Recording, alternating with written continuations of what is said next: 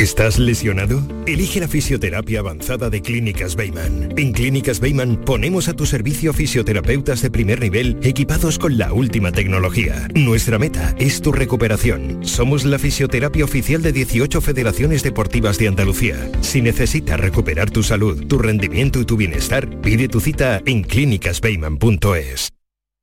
Aquadeus, ahora más cerca de ti, procedente del manantial Sierra Nevada, un agua excepcional en sabor, de mineralización débil que nace en tu región. Aquadeus Sierra Nevada es ideal para hidratar a toda la familia y no olvides tirar tu botella al contenedor amarillo. Aquadeus, fuente de vida, ahora también en Andalucía. Con Social Energy, di no a la subida de la luz y ahorra hasta un 70% en tu factura con nuestras soluciones fotovoltaicas. Aprovecha las subvenciones de Andalucía y pide cita al 955 44 11 11 o en socialenergy.es. Solo primeras marcas y hasta 25 años de garantía. La revolución solar es Social Energy. Hola, muy buenas tardes, ¿qué tal? ¿Cómo estáis? Encantados de saludarlos por, por nuestra parte. Eh, un poco un poco raro en estos días, ¿verdad? Pero eh, desde este programa, desde esta ventana que abrimos cada tarde a esta hora a la salud, hoy lo vamos a hacer de forma eh, muy especial, pues algo que tiene que ver con la medicina personalizada, las enfermedades raras y la investigación en Andalucía. Y nos vamos a centrar en el Centro Andaluz de Biología del Desarrollo, y lo vamos a hacer a través del catedrático de la Universidad Pablo de Olavide, el profesor Sánchez Alcaraz, que lleva más de 20 años investigando en enfermedades raras, por poco frecuentes. Esta semana se ha hablado de enfermedades raras. Nosotros en el programa Procuramos hacerlo no cuando hay una fecha marcada en el calendario, sino cuando encontramos una percha suficiente para hablar de algo, trasladar, divulgar, difundir o conocer experiencias de personas que padecen este tipo o este grupo de enfermedades, que son muchas y muy variadas, por cierto, y muy difícil de investigar. Pero en el terreno de la medicina personalizada trabaja nuestro invitado de esta tarde, con quien vamos a compartir unos minutos. Ya saben que hoy es nuestra edición viernes, la edición más científica de este programa, en el que también vamos a repasar los datos fundamentales de eh, los titulares de la prensa científico-médica en los últimos días. Muy buenas tardes y muchas gracias por estar a ese lado del aparato de radio. Canal Sur Radio te cuida. Por tu salud. Por tu salud con Enrique Jesús Moreno. Y estoy seguro de que también alguien se preguntará, bueno, hoy es el día de la obesidad. Sí, mm, ya digo que no nos pasamos necesariamente en fechas marcadas en el calendario, porque si no tendríamos nuestra agenda y nuestra organización y nuestra agenda divulgativa e informativa absolutamente hipotecada.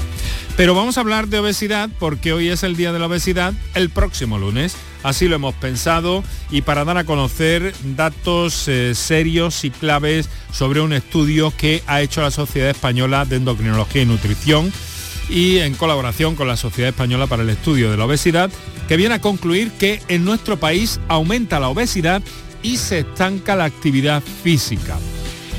Bueno, pues fruto del trabajo de esa encuesta nos va a servir también de percha para acercarnos a esta realidad y para, ya les emplazo, al lunes ver en profundidad todo lo que podamos con los mejores especialistas que hemos convocado ya para nuestro encuentro de este próximo lunes.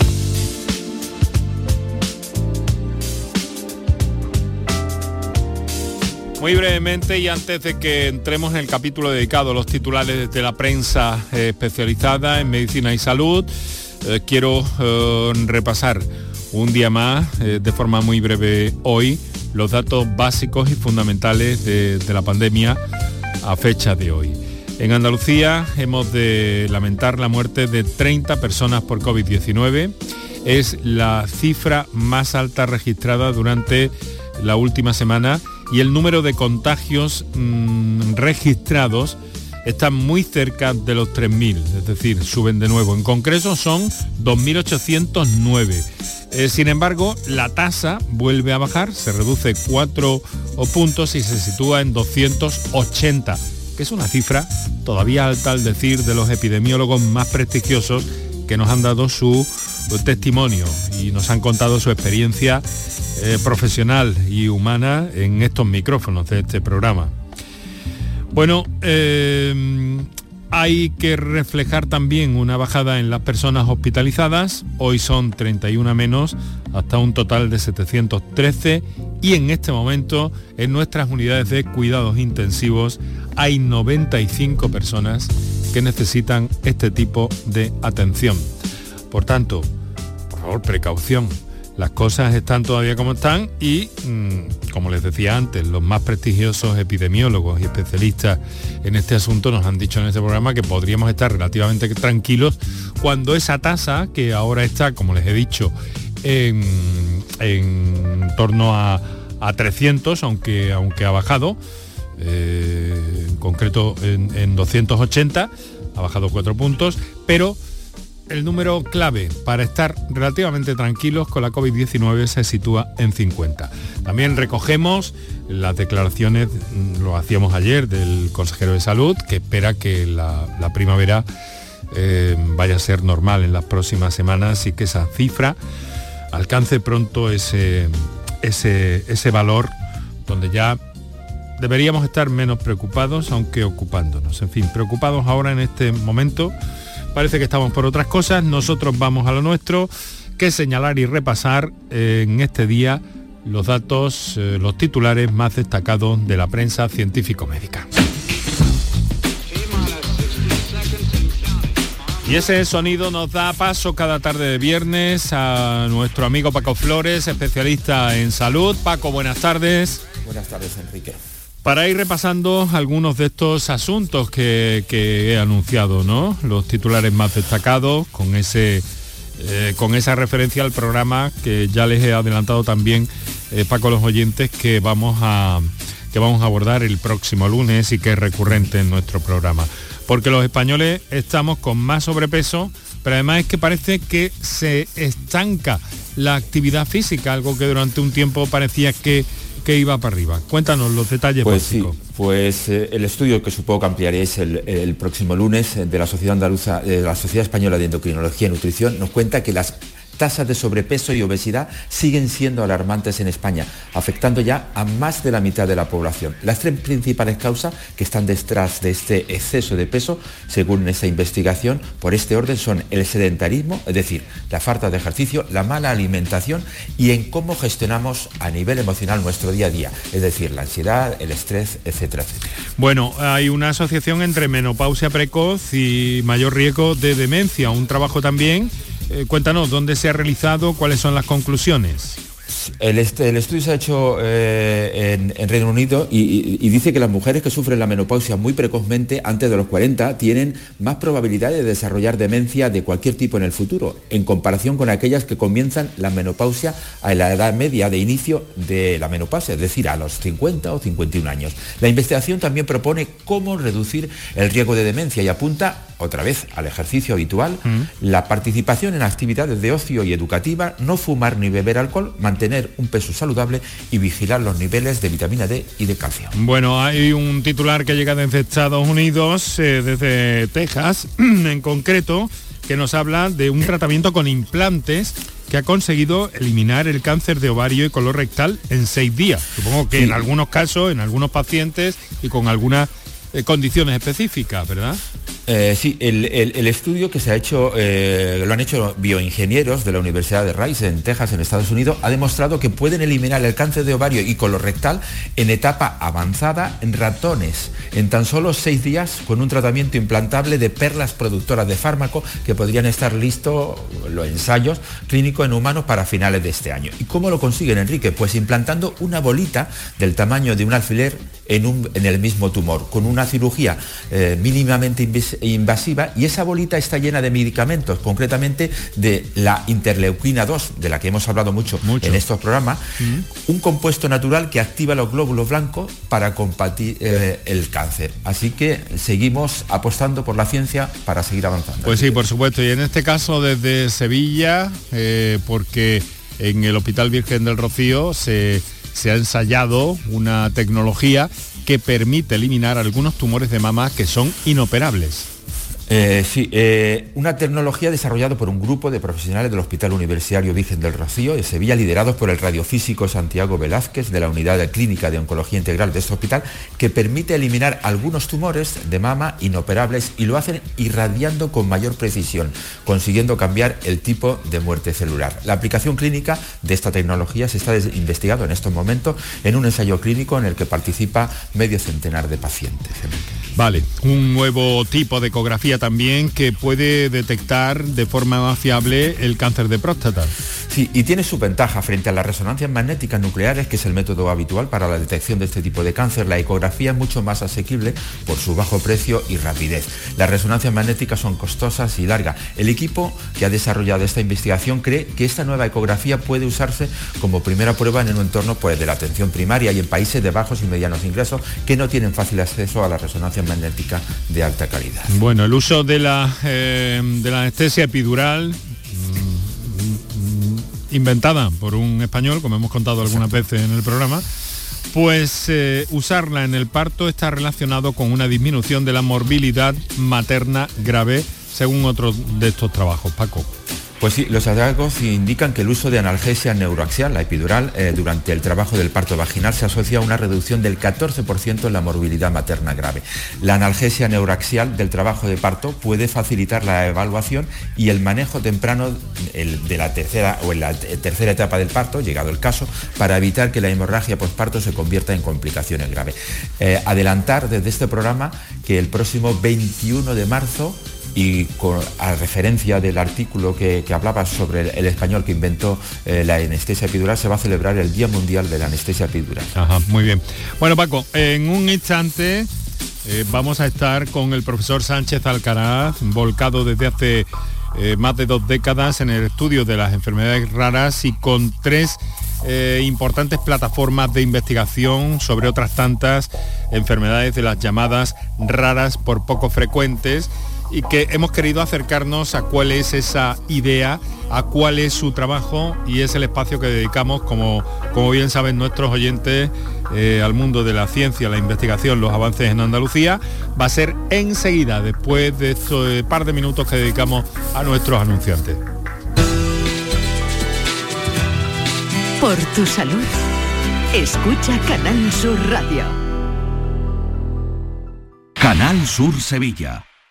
¿A tu Mercedes le toca pasar la ITV? Evita cualquier sorpresa. Acércate a Concesur Dos Hermanas y le realizamos un chequeo pre-ITV totalmente gratis. Y si necesita reparación, en Concesur Dos Hermanas te lo ponemos más fácil. Infórmate en grupoconcesur.es o en el teléfono 955-634-400 marcando la opción de cita previa. Te esperamos en Concesur Dos Hermanas. Disfruta de tu barrio. Compra en Calle Feria. En la Asociación de Comerciantes de Calle Feria hemos preparado para ti grandes sorpresas y regalos. Repartimos 600 euros en cheques de consumo. Disfruta de tu barrio. Compra en Calle Feria. Promueve Asociación de Comerciantes de Calle Feria. Financia Ayuntamiento de Sevilla. Este lunes, a partir de la una de la tarde, llega el análisis de la actualidad en la jugada de Sevilla, con la gastronomía más canalla que se cocina en Sevilla Este. En Burro Canaglia Baran Resto Sevilla Este, en la Avenida de la Innovación 5. Disfruta de la experiencia Burro Canaglia Baran Resto Sevilla Este. Te quedarás sin palabras. Canal Sur Radio te cuida. Por tu salud con Enrique Jesús Moreno. Son las 6 de la tarde y 18 minutos en este momento, minutos que vamos a aprovechar de una forma muy densa para intentar acercarnos al trabajo, a la investigación eh, que se desarrolla en Andalucía, en concreto en esta semana en la que hemos celebrado el Día Mundial de Lucha contra las Enfermedades Raras, por poco frecuentes. Y en, esto, en esta jornada hemos leído en los medios que científicos de la Universidad Pablo de Olavide en Sevilla han verificado, han demostrado que la vitamina E revierte rasgos patológicos, eh, es decir, enfermedades eh, que provocan la degeneración de las neuronas. El líder de este grupo es el profesor José Antonio Sánchez Alcará, al que hemos invitado esta tarde para que nos explique un poco los avances, sus líneas de investigación en el control de estas enfermedades eh, poco frecuentes. profesor, muy buenas tardes. buenas tardes, soy Sánchez Alcázar. Sánchez Alcázar, efectivamente. ¿He dicho algo mal? Alcaraz. Ah, lo siento, no sabe cómo lo siento. Ha sido, ha sido un lazo. Un lazo. Eh, mm, díganos, eh, profesor, bueno, lo primero es que quiero que, Paco Flores, que buen amigo suyo también, eh, nos, nos trace un perfil de su, de su trayectoria científica, si no le importa, profesor. Paco. Pues Enrique, el eh, José Antonio Sánchez Alcaraz es natural de Marchena, en Sevilla. Alcázar, Paco. Alcázar, Alcázar, perdón. Yo también lo tengo, lo tengo, bien escrito, pero ya me he ido por la otra. Hoy nos repetimos, profesor, discúlpenos. en la Universidad de Sevilla se licenció en Biología y Medicina y en la Complutense de Madrid se doctoró. Tras cuatro años de estancia postdoctoral en Estados Unidos y Reino Unido, Sánchez Alcázar se incorporó a la Universidad Pablo de Olavide, donde ejerce como catedrático de Biología Celular e investigador principal en el Centro Andaluz de Biología del Desarrollo. Es un prestigioso investigador a nivel internacional por sus avances en el campo de las enfermedades raras. Mm, profesor, ya sabe, y dado su conocimiento y experiencia profesional precisamente, tenemos mm, unos poquitos minutitos, tenemos unos nueve minutitos, pero vamos a intentar acercarnos a todo esto en la medida de lo posible para que nuestros oyentes, cuando menos, y nosotros mismos nos hagamos una idea. ¿no? Vitamina E para luchar contra una enfermedad, contra la enfermedad de plan. ¿Nos puede explicar qué es esta enfermedad eh, y, mm, cuál es su pronóstico y cómo actúa la vitamina E a la hora de buscar un tratamiento contra la misma? Bueno, esta, esta enfermedad que se denomina plan de, del inglés eh, que viene a decir neurodegeneración asociada a la enzima PLA2G6, que es un nombre un poco largo, en definitiva es una enfermedad genética que causa degeneración debido fundamentalmente a que la deficiencia en este enzima eh, provoca peroxidación lipídica. Eh, y entonces esta oxidación de los lípidos de las células hace que se acumule hierro y de hecho esta enfermedad pertenece al grupo de las ENACH, que son unas enfermedades por acumulación cerebral de hierro. Son de estas llamadas ranas, pero afectan algunas células particularmente o alguna parte de nuestro cuerpo, doctor fundamentalmente afecta a las neuronas provocando su muerte y, neurodegeneración. Que estaríamos hablando de una enfermedad neurodegenerativa, por tanto, ¿no? Sí, y además muy grave. Paco. Eh, eh, esta estrategia que están utilizando con la vitamina E eh, de España, ¿se puede usar también para tratar otra enfermedad neurodegenerativa? Nosotros pensamos que sí, porque quizás una de las conclusiones, aunque esta es una enfermedad ultra rara, eh, una de las primeras consecuencias que, sacamos de, este trabajo es que tanto la oxidación de los lípidos como la acumulación de hierro establece como un círculo vicioso en el cual al existir oxidación lipídica se acumula hierro y si se acumula hierro se oxidan más los lípidos. Entonces, este círculo vicioso puede ser eh, interesante porque eh, puede explicar cómo otras neurodegeneraciones que también cursan con acumulación de hierro pueden establecer un círculo vicioso parecido y que por lo tanto un, posible eh, objetivo terapéutico sería romper este círculo y por lo tanto la vitamina E puede ser potencialmente un fármaco de interés para muchas formas de neurodegeneración que cursen con esta acumulación de hierro y esta oxidación lipídica, que posiblemente son varias. Profesor, cuando, cuando mm, intentamos acercarnos a todo esto, hemos visto, y bueno, le hemos escuchado a usted esta misma semana un titular increíble, ¿no? Mi equipo siempre tiene un plan frente a enfermedades incurables. Esto es absolutamente maravilloso, pero mm, ¿cuál es ese, mm, cuál es ese plan? Quiero decir, ¿qué enfoque tienen ustedes en su grupo de investigación, en el que usted lidera, para abarcar, para acercarse a todo eso? ¿Cuál es el enfoque que tanto llama la atención a otros colegas suyos incluso? No, nosotros de hecho decimos bien, decimos que tenemos un plan y no es que tengamos la solución, sino que tenemos un plan para trabajar.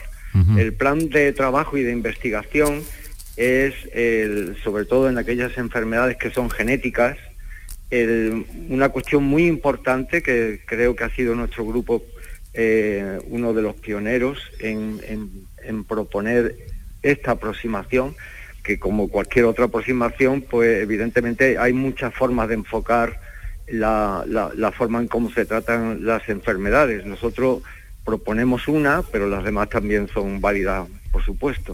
Nuestra propuesta es que las propias células de los pacientes, al ser enfermedades genéticas, pueden ser unos modelos muy buenos para probar qué cosas, qué tratamiento le puede ir mejor a ese paciente en particular. A eso es lo que nosotros denominamos medicina de precisión personalizada. Personalizada. ¿Qué, ventaja, ¿Qué ventajas tiene utilizar esta aproximación? Pues que teniendo un paciente determinado con una enfermedad genética, al tener las células de este propio paciente y probar una batería de tratamientos que están a lo mejor hasta disponibles en el mercado, podremos acercarnos mucho mejor a decidir cuál sería la mejor terapia posible para ese paciente. Entonces, esta aproximación es la que nosotros estamos aplicando a casi todas las enfermedades que, estudiamos. Esto no quiere decir que tengamos las soluciones para, evidentemente todas. Lo que sí tenemos es una idea de cómo empezar a trabajar muchas de estas enfermedades que, eso que eso no es poca cosa. que eso no es poca cosa saber por dónde empezar. Eh, Paco. Eh, eh, esa es la razón profesor por la cual le llegan pacientes de medio mundo por porque no se le resiste ninguna enfermedad bueno, la verdad es que ojalá fuera a eso tan sencillo. La verdad es que hay algunas que nos lleva más tiempo eh, y, otras que no tenemos resueltas. Ahora mismo hemos acabado de publicar un trabajo donde damos una posible solución para seis mutaciones mitocondriales eh, y, lo que cual consideramos muy importante para porque normalmente eh, la forma en cómo se tratan estas enfermedades prácticamente sintomática y nosotros vamos al núcleo de la enfermedad, vamos a intentar eh, reconstruir todo aquello que no está eh, bien y nos parece que, que, puede ser eh, posible. Buscar en lo pequeño, ¿no? En lo diminuto, ¿no, profesor? Exactamente, pero ahora bien, eso no significa que podamos tener resuelto hmm. evidentemente muchas de las mutaciones que tenemos. Bueno, uno de los uno otro de los territorios donde donde investiga usted y su equipo tiene tres líneas abiertas, una de ellas es muy importante es el de las enfermedades mitocondriales genéticas. Eh, mm, yo sé que, le voy a pedir un ejercicio eh, quizás con demasiado esfuerzo, pero ¿en qué sentido trabajan ahí? ¿Qué son? ¿Por qué son tan importantes estas enfermedades mitocondriales? Pero por favor, le doy un minuto, profesor. Sí, las mitocondrias son muy importantes en nuestras células porque son los pequeños hornos que producen la energía. Es donde se queman todos los sustratos que tomamos. Eh, el bocadillo que tomamos, todo se quema ahí en ese orgánulo que se llama mitocondria y que produce la energía. Cuando falla, por mutaciones genéticas o por cualquier otra razón, pues entonces las células se quedan sin energía y entonces vienen los problemas.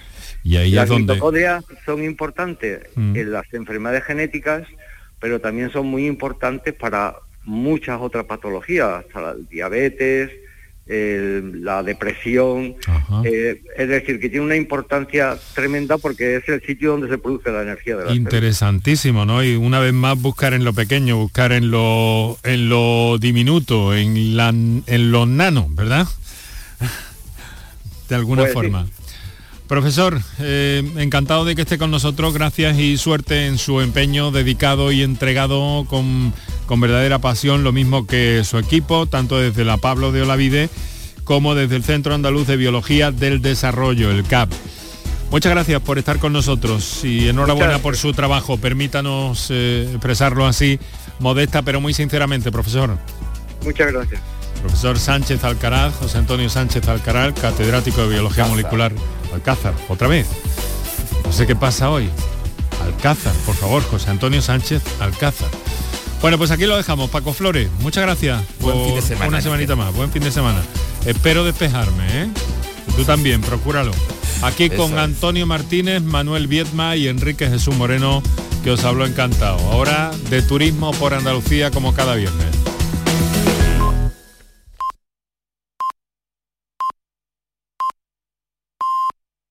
Gente, tu radio está aquí. Quédate en Canal Sur Radio, la radio